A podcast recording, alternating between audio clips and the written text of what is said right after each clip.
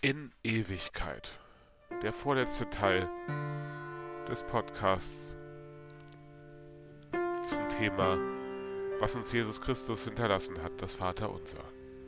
Heute am 3. Mai 2020.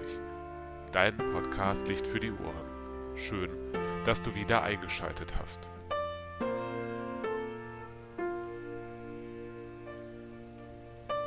In Ewigkeit. Was heißt das? Ewigkeit. Ewigkeit heißt, es ist für immer. Nicht nur heute und morgen, sondern für immer. Nicht vergessen, dass ich mal war oder sein werde, sondern für immer sein. Zu wissen, dass da etwas Ewiges ist. Dass da etwas ist, woran ich teilhaben kann. Mit meinem Leben. Meiner Seele. Mit meinem ganzen Sein. Daran teilhaben an dir, Gott. Und nicht irgendwie, sondern ein Teil sein, der es perfekt macht.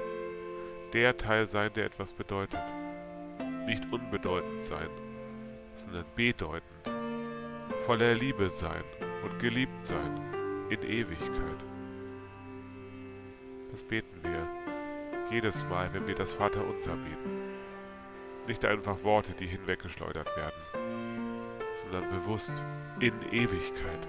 Ich bin Gott nicht egal, denn ich bin ein Mensch, der geschaffen wurde, der geliebt ist und der Teil hat an der Ewigkeit Gottes und der dies schon auf dieser Erde spüren kann, wenn ich mich als geliebtes Kind Gottes fühlen kann. Dein Podcast Licht für die Ohren. Der vorletzte Teil des Vaterunsers. Gott segne dich.